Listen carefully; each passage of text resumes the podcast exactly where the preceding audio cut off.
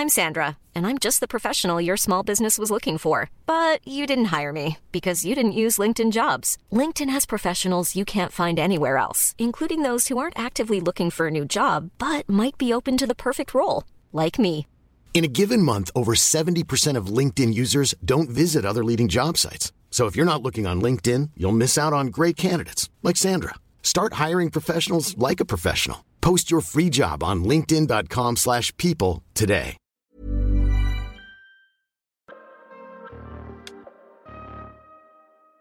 Bienvenue dans cette troisième saison du PEX Podcast, le partage d'expériences en prévention des risques. Je suis Alexandre Zèbre, créateur du site safetyvigilante.com. Cette saison est un peu spéciale car cette année, je m'associe à Preventica pour vous proposer des épisodes avec des experts du domaine de la santé et de la sécurité au travail. Je remercie Preventica qui me fait confiance et qui a compris ma démarche, mais surtout, je suis heureux de pouvoir travailler avec une entreprise qui a construit un réel et grand réseau de préventeurs. J'accueille dans ce nouvel épisode Anne Saladin qui travaille au service prévention de la métropole de Grenoble et Alva Rensetti, coordinatrice petite enfance à la ville de Grenoble. Cet entretien est basé sur la mise en place de solutions de prévention auprès d'assistantes maternelles. Je vous propose un nouvel épisode avec une approche de mise en œuvre de solutions dans des organismes publics. Cet échange a été réalisé au Salon Préventica de Paris en décembre 2021.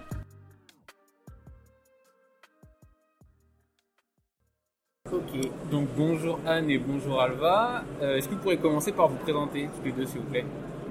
Oui, bonjour. Alors moi, je suis Anne Saladin. Je travaille euh, dans le service de prévention des risques professionnels pour la ville de Grenoble.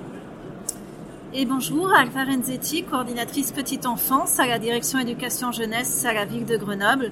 Et euh, l'une de mes missions est notamment d'accompagner euh, les professionnels euh, des écoles maternelles. Alors justement, on va attaquer avec. euh, alors je crois parlez d'ADSEM, si je ne me trompe pas, qui sont les professionnels en, maternelle. Euh, commençons classiquement par euh, analyser un peu l'activité. Enfin, qu'est-ce qu'ils font en fait? Quelle est, leur, quelle est leur mission? Alors les missions des ATSEM, euh, elle est très variée, elles ont des journées euh, très chargées parce qu'elles peuvent aussi bien s'occuper du périscolaire du matin et du soir, mais aussi du périscolaire du midi, c'est-à-dire du temps de cantine. Et également, elles sont en accompagnement euh, auprès euh, des enfants avec euh, l'instituteur euh, pendant les, les temps de les temps scolaires, c'est-à-dire qu'elles sont avec les enfants sur euh, la majorité du temps de, de- du temps de, de l'enfant euh, dans les écoles. Juste une petite précision, mais ATSEM, ça veut dire euh, agent territorial spécialisé dans les écoles maternelles.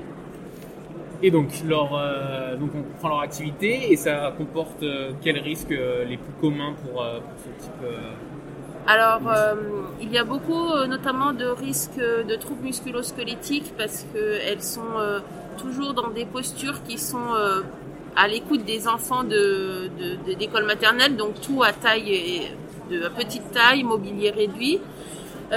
Donc ça, c'est un de leurs plus gros, de leurs plus gros risques. Euh, un autre risque important, c'est euh, tout ce qui touche euh, les risques psychosociaux parce que eh bien, elles sont sur des, hum, des activités avec une forte charge mentale, elles sont sollicitées en permanence et elles ont la, res- la responsabilité d'enfants avec une multitude d'acteurs importants, donc beaucoup, beaucoup de, ben, de charge mentale en fait. Ça veut dire qu'elles vont avoir aussi une mission, enfin une mission, en tout cas un rôle de, de parler avec les parents. Ça fait partie aussi de la charge mentale que vous, que vous évoquez? Alors ça peut, après c'est quand même plus qu'instituteur normalement qui, euh, qui est auprès des familles, mais elle peut aussi avoir ce lien-là. Mais pas que, quand Anne elle parle euh, de beaucoup de sollicitations, c'est auprès des enfants, c'est auprès des instituteurs, c'est auprès euh, des, des animateurs périscolaires, c'est auprès des agents d'entretien, c'est auprès des agents de restauration. En fait, il y a énormément d'acteurs qui, euh, qui tournent autour euh, du métier d'ADSEM. D'accord. Ça représente à peu près combien de personnes sur, euh, sur votre périmètre? Alors pour la ville de Grenoble, les ATSEM, en, en ATSEM, hein, Ouais. les ATSEM c'est euh, 190 euh, équivalents temps plein sur euh, la collectivité. D'accord. Et, euh, et dans, dans ce contexte, alors juste pour, euh, pour euh, situer, donc les, euh, les ATSEM, elles sont euh, employées par, par la mairie ou par la mairie? Alors, les, voilà, en fait, ce qui est un petit peu compliqué pour les ATSEM, c'est qu'elles sont agents territoriaux, donc euh, elles sont employées par la mairie, sauf que vu qu'elles travaillent avec les instituteurs, le- elles ont une respons- les, les instituteurs et le direct- les directeurs d'école ont une responsabilité fonctionnelle auprès des ATSEM. Et c'est ce qui peut aussi provoquer euh, des difficultés dans leur métier. Est-ce que vous avez un exemple d'une situation où justement ça peut être euh, difficile pour euh, une ATSEM Enfin, à quel moment, on va dire, les deux mondes, ils vont être, euh, si c'est pas en opposition, mais en tout cas en, en contact, et ça peut être, euh, et en fait, l'ATSEM, elle est en- au- à la croisée de ces deux, de ces deux mondes-là? Bah, par exemple, euh, euh, bah alors Anne va en donner un aussi, mais moi je, je pensais par exemple lorsque les ATSEM partent en formation à notre demande sur euh, des thématiques, parce qu'on souhaite, nous, euh, à la ville de Grenoble, travailler sur une thématique euh, particulière éducative. Et quand elles reviennent de, de formation, euh, l'instituteur qui est euh, son binôme et ce- qui travaille avec elle, il dit bah moi j'ai pas envie de travailler là-dessus, donc euh, ce que tu as appris, ben tu vas pas le mettre en pratique. D'accord. Par Parce que l'instituteur, il a le droit de, c'est lui qui. Bah, sur, son, le- sur le temps scolaire, c'est lui qui va donner le temps. D'accord. C'est un autre exemple. Euh, moi, j'ai un exemple, mais beaucoup plus euh, technique. Euh, c'est par exemple euh, les répartitions des locaux. Si euh, la collectivité donne euh, un local euh, pour mission, enfin désigne un local en tant que, que local de sieste, et que quelques temps plus tard, euh, l'équipe éducative euh, de l'éducation nationale décide que ce local serait beaucoup plus pratique en tant que salle de motricité ou bien euh, salle d'activité euh, d'art plastique par exemple, et ben elle peut se retrouver avec euh, une salle de sieste qui n'est plus en place et euh, à devoir euh, manutentionner des couchettes pour que les enfants puissent faire leur sieste et les manutentionner ces couchettes au quotidien et ne plus avoir le local à disposition. Donc, Ça fait partie de sa fonction, ça? Ben oui. Oui. Mais du coup, c'est assez répété ou? Ben, dans certaines écoles, quand, euh, donc, quand les salles de sieste sont en place de manière définitive et que le local est bien dédié à la sieste, le- les, les couchettes sont relevées une fois par semaine pour des questions de nettoyage en fait. Mais si euh, les siestes sont euh, aménagées, euh, installées par exemple des dans des salles de motricité, eh bien, euh, elles se retrouvent à manutentionner les couchettes quotidiennement pour pouvoir libérer les locaux euh, hors temps de sieste. D'accord, donc ça va être un exemple des, des contraintes qu'elles vont avoir. Voilà. Et, euh, et avant de passer euh, peut-être à la, à la façon dont vous les accompagnez, enfin, la première étape peut-être de cet accompagnement, c'est de comprendre comment elles travaillent, euh, quels sont leurs, euh, leurs rythmes, leurs contraintes, euh, bah, leurs risques. Comment vous, vous- les accompagnez justement cette première étape? Vous, faites des immersions comment ça se passe? Alors, là actuellement, on est là parce que on, a, on, fait- un projet en partenariat avec la CNRACL qui nous accompagne sur ce projet, donc il y a un gros projet d'amélioration des conditions de travail des ATSEM. Euh, on a fait un diagnostic euh, et on a été accompagné dessus. Euh, L'idée, c'était de vraiment, d'une part, avoir différents groupes de travail et de pouvoir en discuter avec elles. Et puis après, on s'est aussi beaucoup mobilisé sur le terrain, aller les voir directement dans les écoles. Alors aussi bien dans les groupes de travail, on a travaillé sur différentes thématiques, sur des thématiques RH, sur la formation, sur l'accès à la formation, la mobilité professionnelle, euh, sur euh, le turnover, sur les remplacements. Et puis euh, il y avait des thématiques aussi sur le bien-être, des thématiques sur euh, le- tout ce qui est matériel, matériel. les locaux, etc. Donc tout ça, ça a fait partie de groupes thématiques avec les ATSEM. Et il y a eu aussi des entretiens individuels et des questionnaires qui ont été proposés pour avoir leur avis. Ça, c'est pour finaliser votre diagnostic? Et, oui, exactement. D'accord. Donc euh, vous basez sur, euh, sur leur retour euh, à elles directement quoi. Sur le retour et puis sur des outils, euh, des outils euh, très techniques de cartographie des risques. D'accord. Et vous en avez un à partager peut-être? Bah, en fait, il y avait sur les risques bâtimentaires notamment. Oui, et puis euh, sur euh, les risques euh, sur les groupes GMH. Ouais. euh, Les, voilà. les groupes de prévention, les, les groupes d'exposition euh, Homogène, oui, homogènes.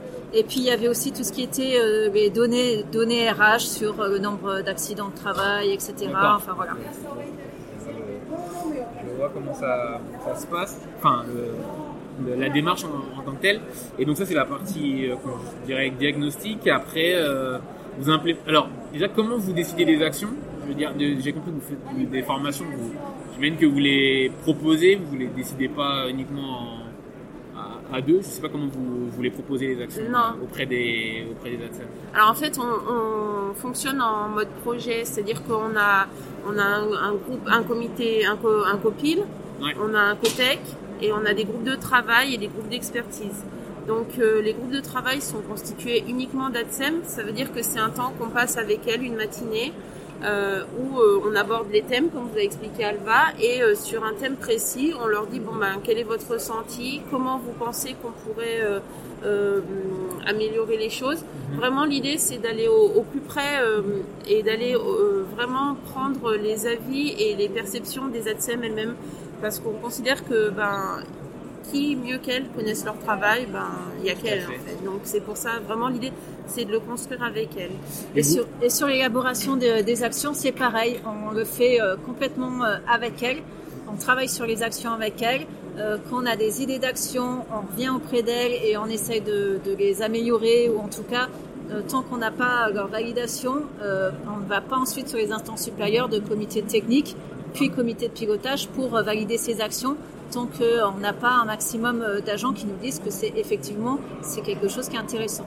Et pour revenir à- euh, au, au mode projet, en fait, alors je disais qu'on avait euh, des ATSEM, euh, que nos groupes de travail étaient composés exclusivement d'ATSEM, mais dans notre, dans notre comité technique et dans notre copil, on a également des ATSEM qui sont inclus à ces différentes instances, de manière à ce qu'elles soient présentes à tous les niveaux de l'élaboration du projet, que ce soit de d'émettre l'idée et de proposer des solutions, pour ensuite euh, au niveau comité technique de proposer des comment mettre en œuvre ces solutions et jusqu'au au pile pour dire ok on valide ces actions. Donc c'est elles qui vont jusqu'à piloter l'action, on va dire. euh, S'il y a une action d'amélioration des conditions de travail pour euh, elles et leurs collègues, ça va être une, euh, une qui va la piloter euh, également. Alors, c'est pas elle qui pilote, mais c'est elle, euh, c'est grâce à elle qu'on va pouvoir orienter ensuite euh, nos actions et, euh, et les, euh, les propositions qu'on va faire en comité de pilotage. D'accord. Donc ça va être la. ok. C'est pas elle qui va la mener euh, à bien. Non parce que elles sont énormément prises. La, la, le- la- la grosse difficulté c'est leur disponibilité parce qu'elles sont énormément prises euh, sur leur temps de travail avec les enfants et euh, Déjà, le fait qu'elles participent aux instances, c'est bien parce qu'elles n'ont pas tant de liberté que ça en dehors de, de- de leur travail. Ouais. Donc nous, on est plus sur euh, justement la mise en œuvre des, des actions qui ont été décidées. Euh, et donc ça, en gros, c'est euh, quand ça, ça se passe comme ça. Enfin, je veux dire quand c'est euh, le diagnostic, puis euh, le, la décision des, des actions et, et le pilotage. C'est un peu quand, si je puis dire, quand ça se passe bien en termes d'amélioration. Et quand justement on arrive à un moment où euh, finalement ça va pas euh, convenir à une ou deux, une ou l'autre partie de l'organisation, comment vous faites justement pour faire aboutir ce genre d'a- d'action? Alors, on, on travaille vraiment pas à pas. C'est-à-dire que là, les premières actions qu'on va mettre en place, des- par exemple du- de l'achat de mobilier, on va en mettre un par école, on teste. Après, euh, selon leur retour, eh ben, peut-être qu'on va l'augmenter ou pas. Donc en fait, on, on avance vraiment petit à petit pour euh, avoir le, le moins de, de retours négatifs par la suite, pour être vraiment sûr d'avoir des, des- des validations à chaque étape pour euh, progresser et pour vraiment qu'il y ait une pertinence dans les actions. Mais ah oui, alors je, je, je, je reprécise pardon ma question, c'était, Ah, je veux dire effectivement euh, pour elles, si je peux dire, pour euh, les, les actrices du processus, je comprends, mais quand ça va dire, euh, quand ça va toucher, euh, bah, par exemple l'école en elle-même et que l'école n'est pas forcément d'accord avec cette euh, mise en place de nouveaux mobiliers ou euh, Éducation nationale, vous voulez dire? Ou par exemple Bah, ça, c'est en fait dans, dans nos actions, il faut aussi une de nos actions, c'est de travailler avec l'éducation nationale sur ce projet vous l'intégrer dans la et construction de euh, voilà, de l'intégrer, euh, de communiquer, mais aussi euh, comme euh, l'exemple que donnait Anne tout à l'heure sur les salles de sieste, c'est par exemple c'est un travail qu'il faut aussi qu'on mène avec l'éducation nationale. On peut pas faire son, on travaille en complément, on doit travailler en complémentarité, donc euh, ce projet doit aussi être travaillé avec eux. D'accord. Et du coup, ça veut dire qu'il y a quelqu'un de l'éducation qui siège en copie, par exemple? Euh, non, non, non, on n'a pas pu le faire. Euh, mais l'idée, c'est vraiment de de- de- d'aller euh, de- d'avoir des, des réunions avec eux et de, de vraiment discuter, de, de trouver des solutions euh, qui conviennent à tout le monde de manière collégiale. En fait. L'objectif, c'est qu'on puisse euh, effectivement mettre en place un groupe de travail avec l'éducation nationale et des groupes de travail avec des directeurs d'é- d'écoles qui puissent être des écoles un peu test aussi sur certains procédés que d'autres écoles ne font pas pour pouvoir ensuite rayonner ensuite sur les autres écoles de la ville de Grenoble. Vous avez une sorte d'école pilote qui va euh, permettre C'est ce qu'on souhaite. Et C'est ce qu'on souhaite. Et si possible, euh, mettre du coup euh, les directeurs d'école euh, qui, qui ont fait les tests en avant par rapport aux autres écoles pour leur dire oui, ça marche et oui, on peut le faire. Parce que souvent, on est un petit peu confronté à dire ah mais non, mais Ah oui. on peut pas.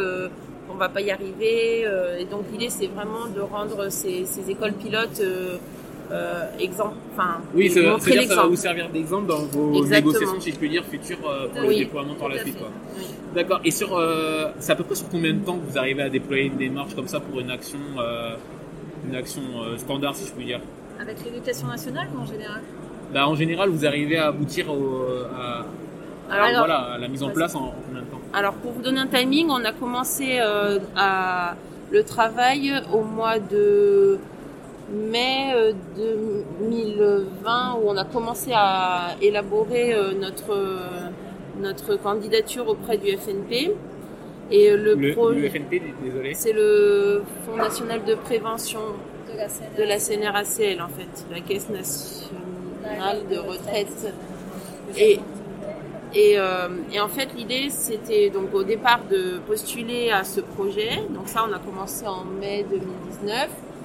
Euh, le pro 2020 pardon le projet lui-même a commencé en janvier dernier donc euh, janvier 2021 euh, ça a commencé par un diagnostic qui s'est achevé euh, fin juin début juillet 2021 L'élaboration du plan d'action a commencé euh, en septembre et là, 2021 et donc là euh, aujourd'hui on est euh, le 1er décembre 2021 on a commencé à mettre un petit peu en œuvre les premières actions avec euh, une fin de projet programmée pour euh, juin 2022 mais avec l'idée surtout que ce soit pas une fin en soi et que d'arriver à le pérenniser sur Voilà. le long terme. C'est ça, c'est ce qui nous tient vraiment à cœur. C'est une fin officielle du projet de la coopération avec euh, la collaboration avec la CNRACL, mais nous, ça veut dire qu'il faut que on continue à ce que ces actions soient vraiment soient pérennisées pour euh, le bien-être euh, et la prévention des risques des ATSEM.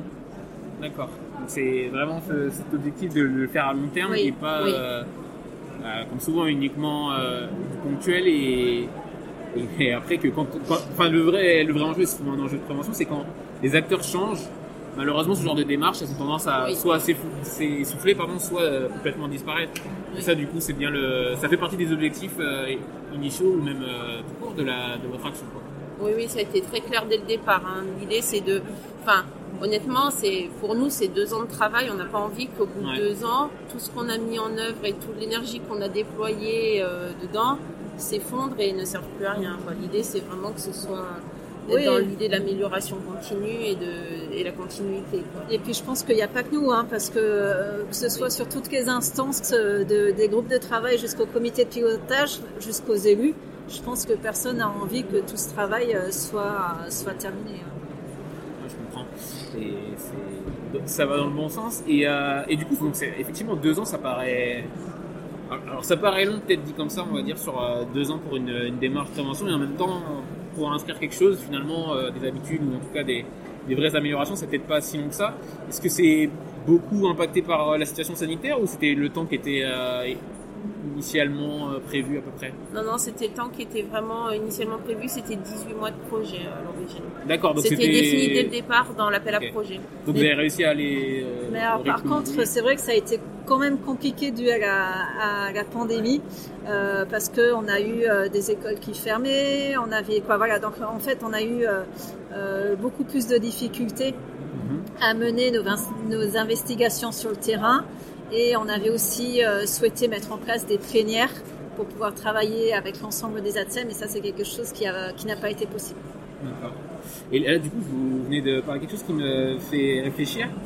Euh, est-ce qu'il y a également les, parents des enfants, ils sont invités à cette réflexion ou est-ce qu'ils sont partie prenante de, de, tout ça?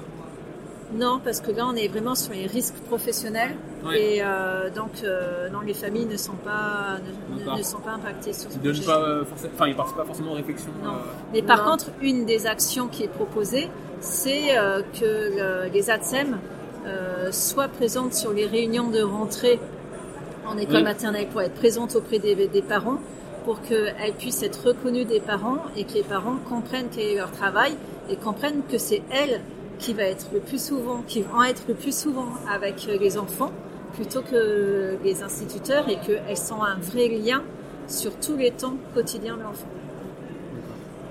C'est clair qu'il y a une, prise de conscience justement par rapport à, à cette idée de prévention dont, dont, on parle beaucoup, notamment maintenant, bah, une fois plus avec la situation sanitaire, même si euh, on en avait bien perçu euh, l'intérêt auparavant, il est beaucoup plus matérialisé maintenant que, bah, que euh, on se rend compte qu'avec les préventions, on serait peut-être pas dans, dans, une situation aussi compliquée.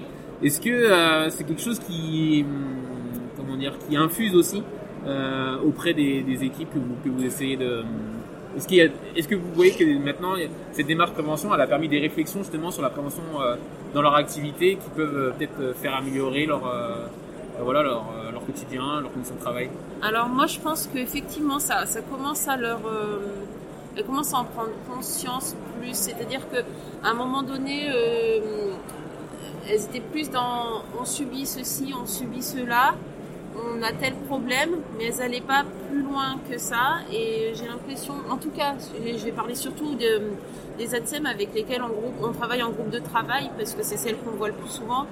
Il euh, y en a qui commencent à vraiment euh, se projeter dans euh, les solutions qu'on peut trouver au problème, en fait. Et moi, je trouve qu'il y a eu une, avancée là-dessus.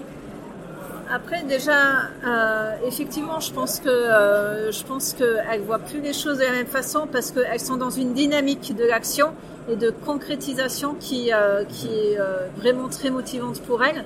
Après, elles étaient en tout cas très intéressées par ce projet dès le début, notamment parce que elles-mêmes, dès qu'elles avaient des outils à proposer ou si elles avaient euh, lu un article qui pouvait être intéressant pour tout le groupe, elles le faisaient passer, enfin voilà. Donc elles étaient quand même euh, très motivées euh, pour euh, qu'on prenne en compte leurs leur conditions de travail et, et, elles souhaitaient vraiment pouvoir participer pour les améliorer. Oui, ça je suis d'accord. Dès le départ, elles ont toujours été très motivées. et moi, ce que je veux rajouter, c'est peut-être un petit peu hors cadre, mais une des motivations aussi euh, qui, par rapport à ce projet des ATSEM, c'est le fait que ce soit un projet qui est, parce qu'on n'en a pas parlé, mais c'est un projet qui est euh, national et qui est en, en collaboration avec euh, 14 autres collectivités, enfin 15 au total avec nous. Et euh, l'idée que ce soit un projet vraiment national, c'est vraiment quelque chose qui leur tient à cœur et qui, euh, et qui les motive. Parce que ça permet d'avoir une vision plus euh, globale des difficultés qu'elles ont et la volonté d'avoir une action quand même, bah, pareil, plus globale, plus à grande échelle et pas que et donc ça, ça montre bien qu'elles sont ouvertes à... dans, dans, le sens que en gros elles voient que leurs problématiques elles sont partagées ou dans le sens que oui oui puis que euh, les actions qui vont être mises en place vont être plus fortes parce qu'elles vont être aussi portées euh, au niveau d'un point de vue national ouais. d'accord et ça, ça, ça va plus chose les motiver euh, ouais. et ça c'est quelque chose dont elles ont eu conscience très très vite oui. et que nous on a pris conscience euh, après en fait euh, de cette motivation là c'est elles qui nous l'ont qui nous l'ont fait remonter et cet euh, échelon national, il vous permet, euh, un peu comme vous l'aviez dit, d'avoir quelque chose de pilote, après de déployer sur toutes les, les, les, enfin, les autres membres du réseau, si je peux dire Ou euh, est-ce que justement une solution pour vous, elle, elle, est forcément que, que locale et adaptée à votre... Bah, alors en fait, ce qui est intéressant, c'est qu'on a des comités de suivi sur le projet où on rencontre les autres collectivités et euh, ce qui nous permet d'échanger avec elles et de voir elles quelles, euh, quelles solutions et quelles actions elles vont, elles, euh, elles vont apporter à leurs agents. Et après, bah, soit on s'en inspire, soit on n'en inspire pas, parce que en fait tout est fonction de de tellement de, de, de, situations. Ouais, de situations et puis d'organisations différentes parce qu'il y a, il y a des collectivités qui sont sur des semaines de 4 jours, des, des collectivités sur des semaines de 4 jours et demi. Donc euh, on ne demande pas forcément les mêmes, il n'y a pas non plus forcément les mêmes missions sur les ATSEM. Et, euh, et puis ça dépend des locaux, ça, enfin voilà. Donc euh, on s'en inspire ou on s'en inspire pas, ça dépend. D'accord, c'est un, un, retour d'expérience qui, qui est qui pas imposé du tout, mais qui peut vous inspirer. Mais qui reste enrichissant. très enrichissant parce que ça permet un, un, un, un partage en fait. D'accord. Bah justement, en parlant de, de, de quelque chose d'enrichissant, pour terminer, est-ce que vous pourriez chacune me dire ce que vous, vous retiendriez de plus positif de, de cette, de cette euh, démarche?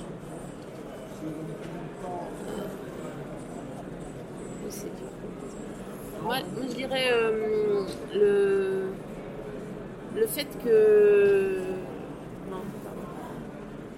Bah, alors moi je vais dire, c'est le mot, le dernier mot que tu as dit, c'est le partage, parce que euh, on partage énormément avec plusieurs acteurs, note surtout les ATSEM bien sûr, mais en tout cas il y a énormément de partage et de liens et euh, et euh, ça c'est très fort et c'est ce qui nous permet aussi d'avancer dans ce projet.